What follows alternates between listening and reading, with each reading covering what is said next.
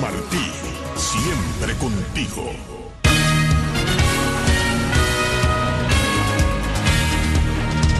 Piden liberación de Michael Castillo El Osorbo y Luis Manuel Otero Alcántara en el Día Internacional del Artista. Representante de la Unión Europea para los Derechos Humanos recibe a activista cubana en Bruselas. La Cámara de Representantes de Estados Unidos elige un nuevo presidente. El régimen de Venezuela abre investigación contra integrantes de la Comisión Nacional de Primaria por supuesto fraude. Y denuncia Amnistía Internacional que mujeres y niñas en Irán enfrentan nuevas violaciones de sus derechos.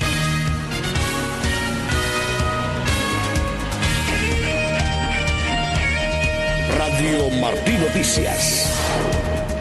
Bienvenidos a la emisión informativa de Radio Martí de las 5 de la tarde. Los saludamos, el ingeniero de sonido Juan Pendaz.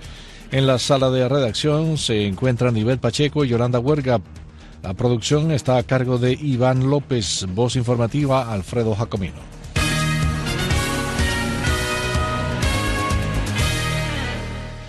Amnistía Internacional demandó hoy libertad para los presos de conciencia cubanos Luis Manuel Otero Alcántara y Michael Castillo El Osorbo en el Día Internacional del Artista.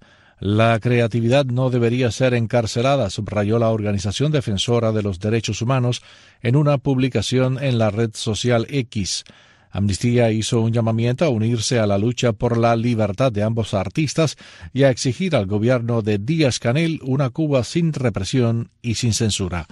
El artista plástico Otero Alcántara fue arrestado tras expresar su deseo de unirse a las protestas del 11 de julio de 2021 en La Habana y fue condenado injustamente a cinco años de prisión, donde sigue luchando por sus ideales, resaltó la ONG.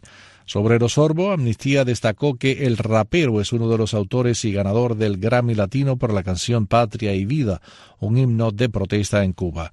La organización señaló que el músico fue condenado en junio de 2022 a nueve años de prisión en un juicio sin transparencia por ejercer su derecho a la libertad de expresión y opinión y Conexión de Artistas en Riesgo recordó a varios de los artistas encarcelados en Cuba en el Día Mundial que los representa este 25 de octubre. Alessandro Sagato habla por la organización internacional. Es importante recordar que en Cuba aún persisten desafíos significativos en lo que respecta a la libertad de expresión artística. Muchos artistas enfrentan el encarcelamiento, la represión, la difícil decisión de abandonar su país en busca de un espacio donde sus voces y obras puedan ser verdaderamente libres. Nuestras campañas presentan recomendaciones para el gobierno cubano y la comunidad internacional que incluyen la liberación inmediata de los artistas encarcelados, la solicitud de que miembros de las embajadas de la Unión Europea y de las Américas en Cuba puedan visitar a los artistas encarcelados y la eliminación de restricciones estatales para que los artistas puedan crear y exhibir libremente sus obras. Es fundamental destacar las historias de algunos de esos artistas como María Cristina Garrido, por ejemplo, quien fue detenida y condenada a siete años de prisión debido a su activismo en las protestas del julio de 2021. Randy Arteaga Rivera, un músico y rapero que fue condenado a cinco años de prisión. Richard Zamora Brito, otro rapero que enfrentó represión y ahora está bajo arresto domiciliario. Se resalta la figura de Michael Castillo Pérez, conocido como Osorbo, un rapero que fue encarcelado debido a sus letras que claman por la libertad y justicia en Cuba, que coescribió la canción Patria y Vida y Luis Manuel Otero Alcántara, otro artista cubano ampliamente reconocido por su obra crítica y desafiante. El representante especial de la Unión Europea para los Derechos Humanos, Eamon Gilmore, recibió en Bruselas a la activista cubana Carolina Barrero, quien le expuso la grave situación de los presos políticos en la isla. El reporte llega desde Madrid con nuestro corresponsal Michel Suárez.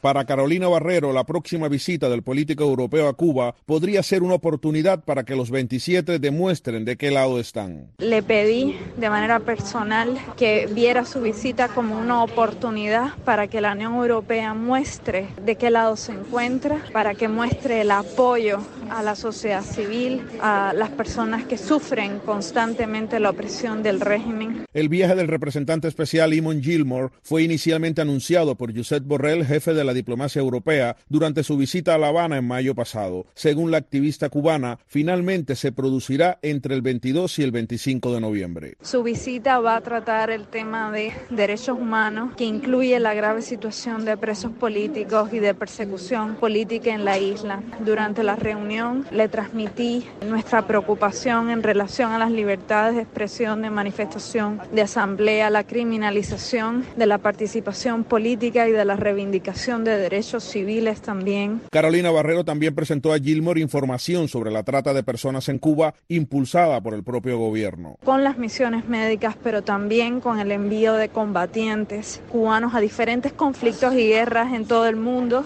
y en particular a la guerra de Rusia contra Ucrania. Ninguna fuente europea consultada respondió inmediatamente para confirmar de manera independiente la fecha del viaje de Eamon Gilmore a Cuba. En Madrid, Michel Suárez, Martín El déficit de maestros para la enseñanza básica en Cuba alcanza niveles alarmantes cuando faltan más de 17.000 de estos profesionales para cumplir con el aprendizaje de la población escolar.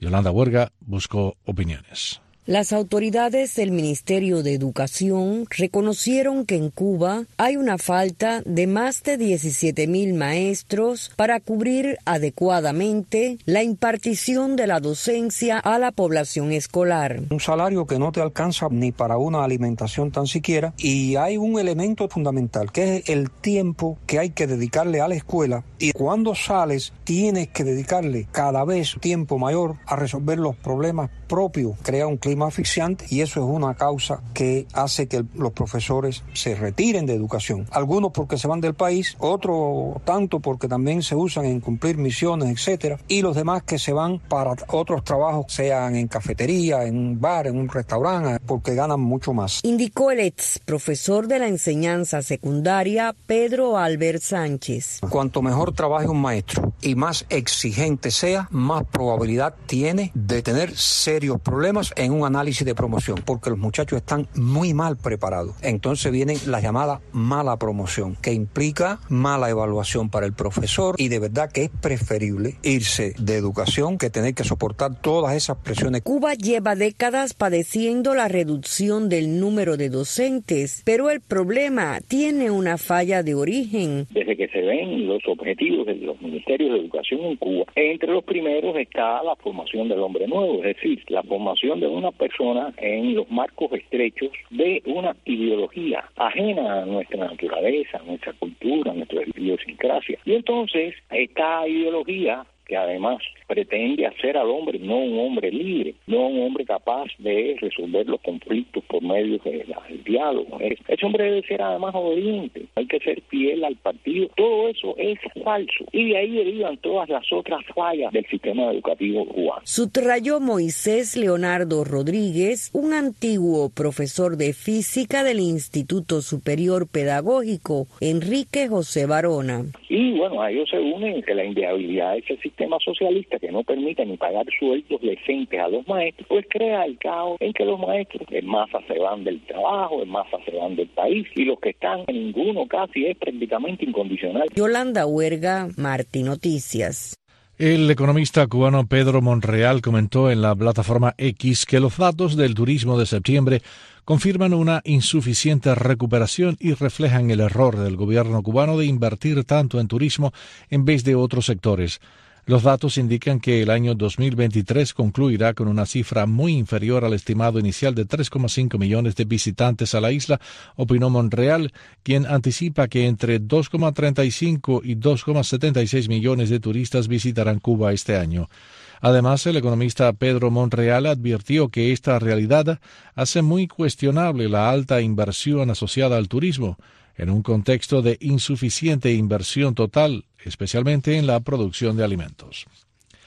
y tres de las mujeres que participaron en, la protesta del barrio La Favela en Maicí, Guantánamo, fueron conducidas este martes a la estación policial del municipio y allí amenazadas e intimidadas por las autoridades. Yadiuska Domínguez relató a Radio Martí cómo se desarrolló el interrogatorio. Nos amenazaron que si volvíamos a hacer otro video, que si yo volvía a incitar a la población a tirarse para la calle, que yo era la protagonista de todo, que en el video se ve claro cuando yo llamo a las personas para que se tiren para la calle, que en el video se ve claro cuando yo le voy arriba al jefe de la policía, donde el jefe de la policía fue el que me fue arriba a mí, fue el que nos agredió a nosotros. Dijo que yo estaba violando los derechos de los ciudadanos con trancar el tránsito, que yo estaba violando los derechos de mis niños, lo que había hecho era corrupción de menores y que yo iba a ir que de ahora en adelante ellos iban a vigilar un paso día y noche, que si yo volvía a cometer otra indisciplina, me iban a meter presa y que a mis niños lo iban a llevar para la casa de la pata. Le digo, mira, yo reconozco que en parte que trancar el tránsito no se puede, pero sí lo hicimos. Porque nos están matando de hambre, de necesidad. Vaya usted a mi comunidad para que usted vea la situación que se está pasando allí, que se está viviendo. Nosotros somos las que estamos sufriendo con los niños como se nos están muriendo de hambre, como se nos están muriendo de sed digo, no tenemos derecho a un medicamento, no tenemos derecho a nada. Eso es violación de los derechos. Ellos me dijeron que eso ellos lo iban a ver, pero que esas no eran las medidas que ellos tenían que tomar. A mi mamá le dijeron que la iban a meter en una celda oscura. Como nosotros somos de un municipio y de un pueblo tan pequeño, tan pobre, tan guajiro, ellos creen que nos, nos van a intimidar con eso. 5, 11 minutos de la tarde pasamos a noticias de Estados Unidos. La Cámara de Representantes eligió hoy al republicano conservador Mike Johnson como su presidente. Nuestra corresponsal en Washington, Michelle Sagué, informa. Los republicanos eligieron al representante Mike Johnson como presidente de la Cámara de Representantes el miércoles, elevando a un líder profundamente conservador pero menos conocido, a uno de los puestos más importantes en el gobierno y poniendo fin por ahora al caos político en la mayoría republicana en la Cámara. La votación de 220 a 209 elevó al congresista Johnson a la presidencia de la Cámara que ha estado vacante desde que Kevin McCarthy fue derrocado el 3 de octubre por un pequeño grupo de republicanos de línea dura enojados por un acuerdo con los demócratas que evitó un cierre parcial del gobierno. En las últimas semanas, los republicanos que controlan estrechamente la Cámara consideraron y rechazaron a tres posibles reemplazos antes de decidirse por Johnson, un abogado que representa al estado de Luisiana y respaldado por el expresidente Donald Trump. Elegido por primera vez en el 2016, Johnson será el presidente de la Cámara de Representantes con menos experiencia en décadas es mejor conocido como el autor de una apelación infructuosa de 126 republicanos de la Cámara de Representantes después de las elecciones del 2020 para lograr que la Corte Suprema anulara los resultados electorales en los estados en los que Trump había perdido. Desde Washington para Martín Noticias les habló Michelle Sagué. Estados Unidos y otras naciones intensifican los esfuerzos para evitar la expansión del conflicto entre Israel y el movimiento de resistencia islámica Hamas. Yoconda Tapia informa. Ante la inminente ofensiva terrestre israelí de Gaza, el presidente Joe Biden enfrenta el desafío de equilibrar el apoyo inquebrantable al aliado más cercano de Estados Unidos en Medio Oriente con las demandas internacionales de una protección más sólida para los civiles en Gaza. El mandatario estadounidense también debe intentar evitar una guerra más amplia en Oriente Medio y junto a sus principales asesores han estado aconsejando al gobierno del primer ministro israelí Benjamin Netanyahu que considere el impacto a largo plazo de una estrategia que exige una poderosa venganza contra Hamas. En medio de todo esto, también está la situación de rehenes estadounidenses y de cientos de ciudadanos estadounidenses que intentan dejar la zona del conflicto y están parados en la frontera con Egipto, mientras se pide a Israel postergar la ofensiva terrestre. El primer ministro de Qatar dijo hoy que hay algunos avances en las negociaciones sobre rehenes.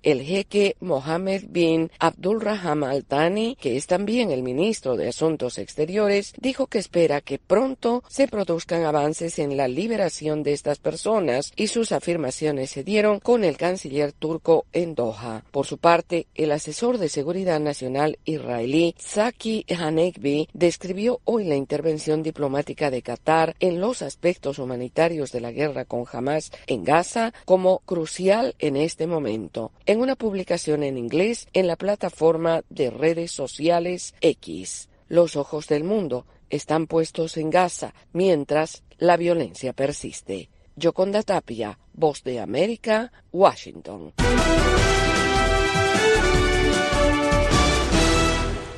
Amnistía Internacional denunció que las mujeres y niñas en Irán enfrentan nuevas violaciones de sus derechos en virtud de un proyecto de ley sobre el velo obligatorio.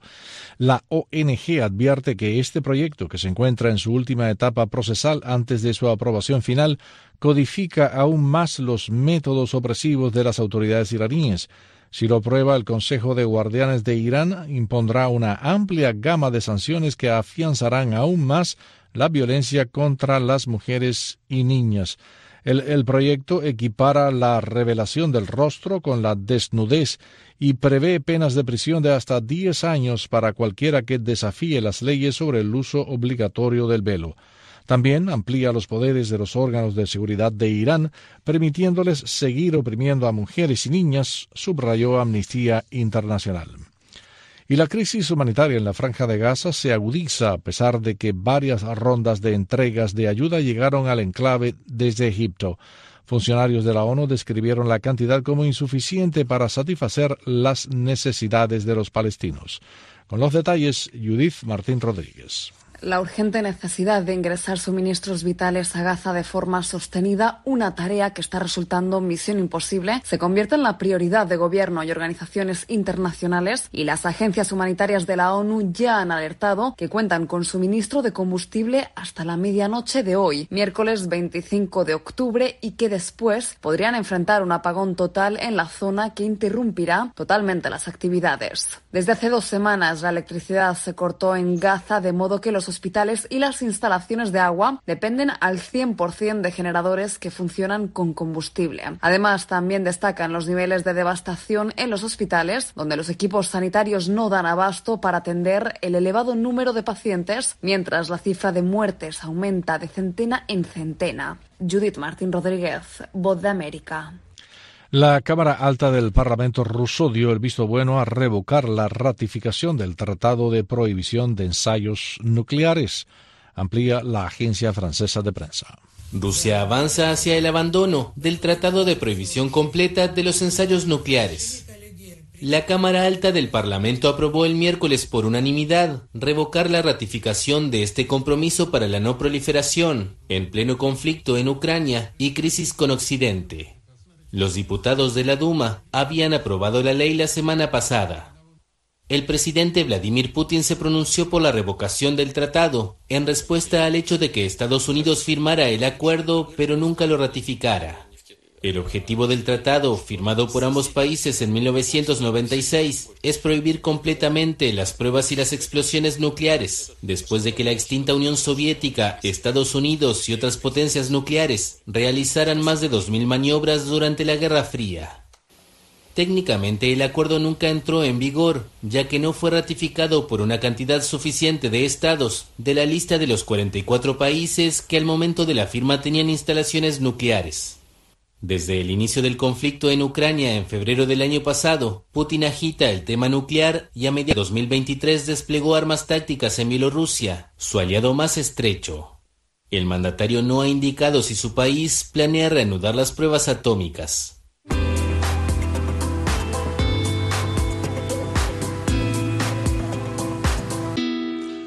Cuando son las 5 y 19 minutos de la tarde pasamos a noticias de América Latina.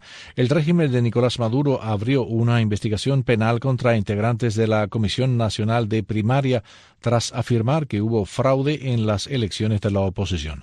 Aymara Lorenzo reporta desde Caracas. Tarek William Saab, fiscal general designado por la extinta constituyente, anunció el inicio de una investigación penal contra dos de los integrantes de la Comisión Nacional de Primaria y de la Asociación Civil Súmate por los delitos de usurpación de funciones electorales, usurpación de identidad, legitimación de capitales y asociación para delinquir. Van a ser citados como investigados el presidente y la vicepresidenta de la Comisión Nacional de Primaria. Me estoy refiriendo a José María Casal y Mildred Camero. El ex candidato a la primaria, Enrique Capriles Radonsky, rechazó la judicialización del proceso electoral opositor. Nadie en las fuerzas democráticas se mete en los procesos internos del Partido Socialista Unido de Venezuela. Deberían por alguna vez en su vida respetar los de la oposición. El gobierno y su cúpula deberían preocuparse y ocuparse de resolver, aunque sea un problema de la larga lista de los que hay en el país problemas económicos y sociales muy graves, escribió a través de la red social X. La Comisión Nacional de Primaria emitió en la madrugada de este miércoles el tercer y último boletín electoral con 91.31% de las actas escrutadas. 2.253.825 venezolanos votaron por María Corina Machado en la primaria de este domingo, lo que representa el 92.35% de los votos escrutados. La comisión señaló que los resultados estarán disponibles en su página web, incluyendo las actas digitalizadas. Más temprano, Simón Calzadilla, vocero de la coalición opositora Plataforma Unitaria, aseguró que el temor del régimen es la unidad que demostró la oposición el domingo en la elección. Ellos contaban con que la oposición venezolana iba a ir dividida. Ahora tenemos una sola candidata. Que vayamos unidos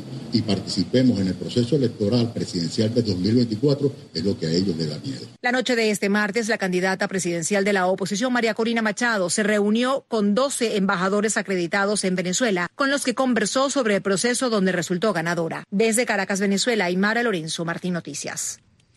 El gobierno de México enviará 300 guardias nacionales a un poblado del estado sureño de Guerrero, donde fueron acribillados 13 policías en medio de la escalada de violencia en esa región en la que operan varios grupos criminales.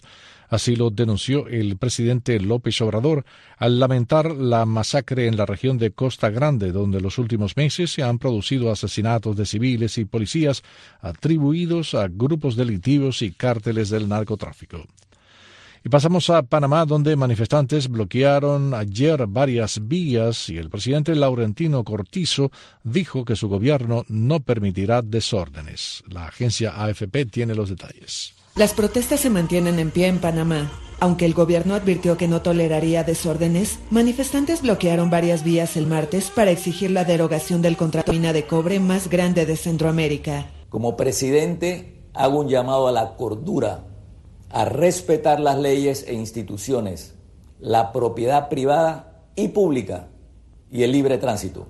No toleraré vandalismo ni llamados a la anarquía ni comisión de delito alguno, estos actos serán judicializados, como lo he reiterado en varias ocasiones, nadie, nadie está por encima de la ley. Vías neurálgicas permanecen cerradas en la capital y en algunos sectores del centro de Panamá. Agentes antimotines se enfrentaron con gases lacrimógenos a pequeños grupos que les lanzaron piedras. Las protestas, lideradas por el poderoso sindicato de la construcción, iniciaron el viernes luego de que el Congreso aprobó en tres debates en menos de 24 horas la ley que permite la operación de la minera canadiense First Quantum Minerals.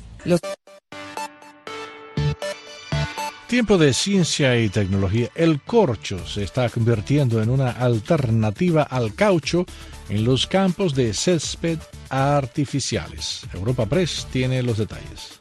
El corcho de San Vicente de Alcántara en Badajoz se ha convertido en una alternativa a las bolas de caucho utilizadas hasta ahora en los campos de fútbol de césped artificial, un planteamiento que cobra más relevancia después de conocer que la Comisión Europea ha hecho pública la prohibición de los campos de fútbol con caucho en su base a partir de 2030. Así lo ha manifestado el gerente de la empresa transformadora de corcho Granulex, Antonio Prado, quien ha destacado por qué es una buena alternativa. Porque está ya eh, homologado por la FIFA. Entonces es un producto natural, el otro no. Eh, tiene mayor poder de absorción en los golpes y no se mancha la ropa, no huele, eh, se tiene que regar menos que el caucho porque absorbe más el agua. Además, según ha subrayado el gerente, desde hace más de una década exportan corcho a países como Holanda, Francia y Bélgica para sustituir el microplástico en los campos de césped artificial. Y no solo en los campos de fútbol, están probándolo también en rugby, en fútbol americano, en pistas de pádel, en fin, eh, todo lo que tenga caucho están probando ya con el corcho. De...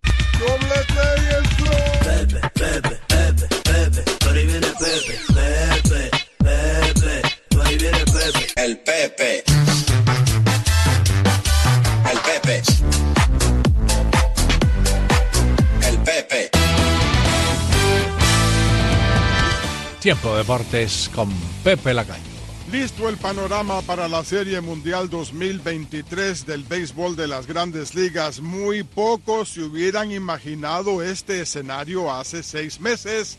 Los Diamondbacks de Arizona eliminaron a los Phillies en Filadelfia cuatro juegos a tres y han clasificado a la Serie Mundial que arranca este viernes a las 8 pm hora de Cuba en Arlington, Texas contra los Rangers. ¿Oyeron bien? Jugada por jugada con lujo de detalle comenzando este viernes la Serie Mundial 2023 por Radio Martí. Así que, ¿cómo llegaron los Diamondbacks de Arizona a la Serie Mundial? Muy fácil.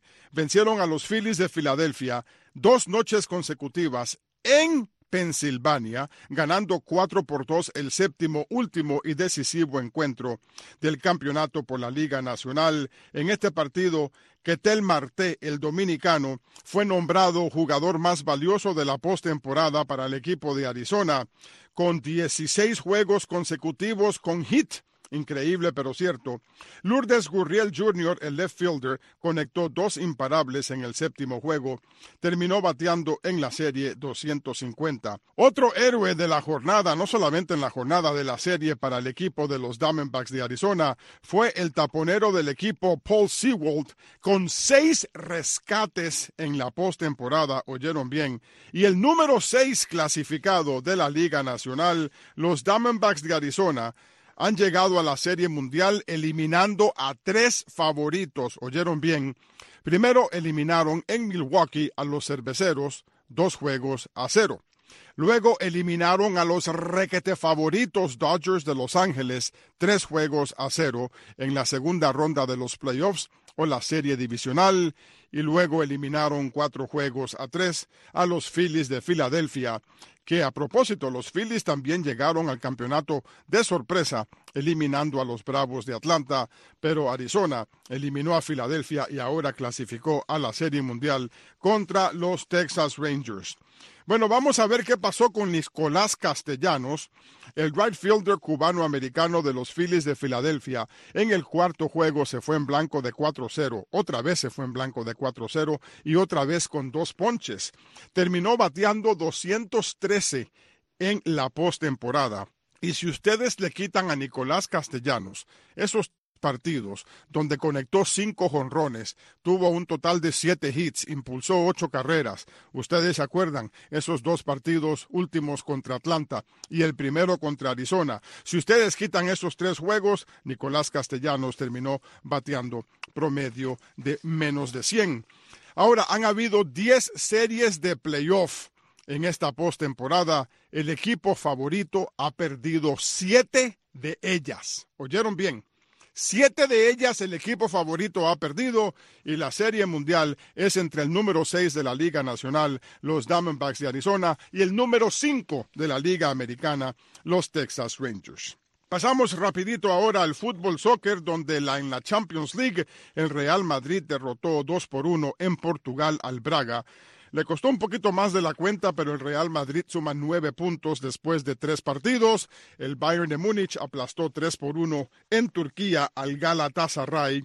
Y eso significa que ambos, el Real Madrid y el Bayern de Múnich, como todo el mundo se imaginó, están a solo un punto más de avanzar a los octavos de final. Ya de por sí, con nueve puntos debería de ser más que suficiente para que ambos clubes clasifiquen a la próxima ronda de la Liga Europea de Campeones. Otros resultados, el Inter de Milán venció 2 por 1 al Salzburgo, el Napoli venció 1 por 0 al Union Berlin y el Union Berlin prácticamente eliminado de la Champions League con cero puntos tras tres partidos.